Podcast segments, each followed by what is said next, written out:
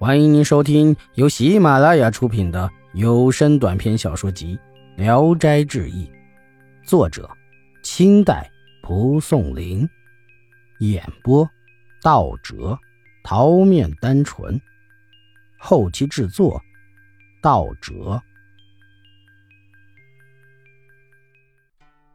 王贵安，王熙字贵安，是河北大名府的世家子弟。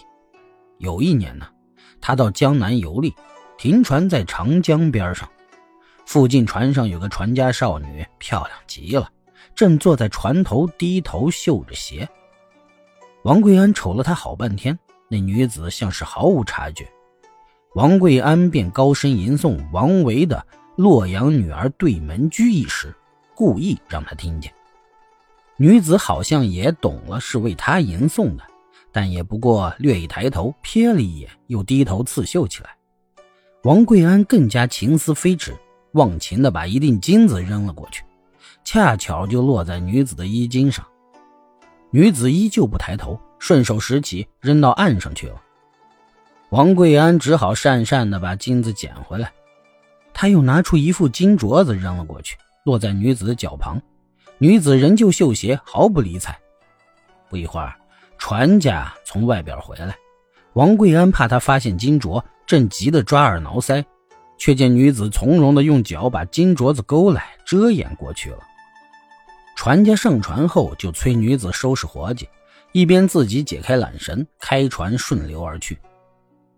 王贵安望着远去的帆影，呆呆的坐在那里，心情十分怅惘。当时啊，他刚丧妻不久。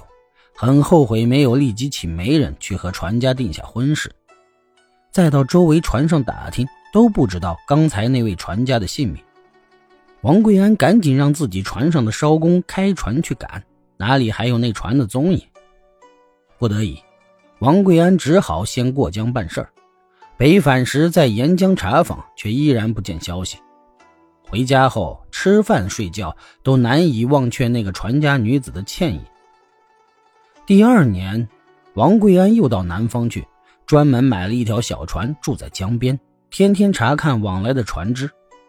半年的功夫，对这一带活动的船都熟悉了，唯独不见去年那条小船的踪影，而腰中的钱袋子却渐渐空了，只好又回家来。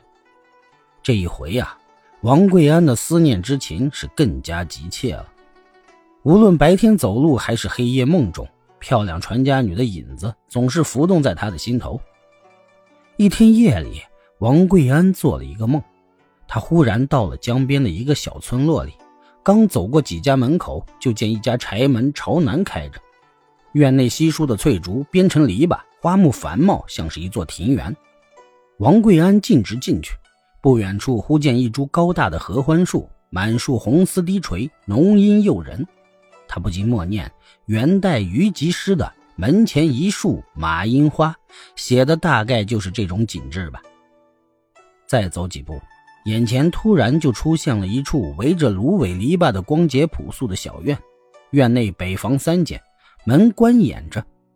回头看见南墙边有一间小屋，一株红椒掩映在窗前。王贵安探身窥望。见屋内迎门一个衣架，上挂一条彩裙，知道是女子的闺房，急忙退了回来。但屋里人似乎发觉已经有人来了，就迎了出来。王贵安一看呐，那俊俏的面庞正是去年那个传家少女。王贵安喜出望外，大声叫道：“，这不是也有相见的一天吗？”二人正要亲昵，女子的父亲突然回来了。王贵安一惊。醒了过来，才知道是一个梦。回想梦中的景物，历历在眼前，王贵安便把这个美梦珍藏在心里，恐怕同别人说了会破坏这美好的意境。又过了一年多，王贵安再次到江南镇江去，城南徐太仆是王家的世交，请王贵安去喝酒。王贵安赴宴途中迷了路，误入了一个小村庄。忽觉村中景物好像在哪儿见过似的，一家院门里正有一株高大的合欢树，宛然就是梦中曾见过的情景。他惊喜极了，头边翻身下马，闯了进去。院内景物果然与美梦无异。再往院内走，房舍格局也完全符合。梦境既然应验了，王贵安不再犹豫，直奔后院小南屋而去。传家女果然正在屋中。她远远看见闯来的王贵安，吃了一惊，急忙站起身，用门扇掩住自己，呵斥道：“哪儿闯来的男子？”王贵安是进也不是，退也不是，似乎人在梦中。女子见他已经站在房门口，便砰的一声把门关上了。王贵安急得大叫起来：“你难道不记得那个扔镯人了吗？”接着便倾诉了几年来的相思之苦，并且述说了梦中的预兆。女子隔窗询问了王贵安的出身家世，王贵安都如实告诉了她。女子说道：“您既是宦门之后，家中自然早有美妻了，还要我去干什么呢？”王贵安着急地说：“如果不是因为思念您的话，我早就娶妻了。”女子说道：“如果真像你说的这样，足见你的诚心。我的心事虽然难向父母表白，却也已经违命回绝过好几家的婚聘了。那副金镯我至今保存着，料想钟情者终究会有信息来的。今天不巧，父母到外婆家去了，眼看就要回来。”您暂且回去，然后请媒人前来正式提婚，我看一定如愿以偿。可是，假如你想非礼成亲，那就打错算盘了。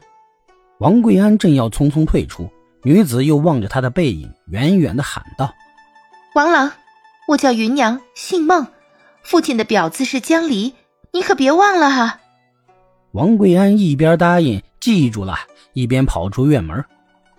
王贵安到徐太仆家赴宴，因为心里有事儿，便早早结束了宴饮，告辞回来，赶紧到小村里去拜见孟姜离。孟姜离很有礼貌地接待了王贵安，在院中篱笆墙边设了桌凳，请他就坐。王贵安谢座后，先做了一番自我介绍，然后便说明来意，恭恭敬敬地奉上一百两银子作为聘礼。不料老人摆摆手说道。哎对不起啊，我的女儿已经许配人家了。王贵安急得嚷道：“我打听的确确实实，明明是尚在待聘中，您为什么这样拒绝呢？”江里老人平静地说：“我刚才说的全是实话，不敢有半点撒谎。”王贵安听了，立刻失魂落魄，垂头丧气的告辞出来。本集演播到此结束，谢谢大家的收听。喜欢请点赞、评论、订阅一下。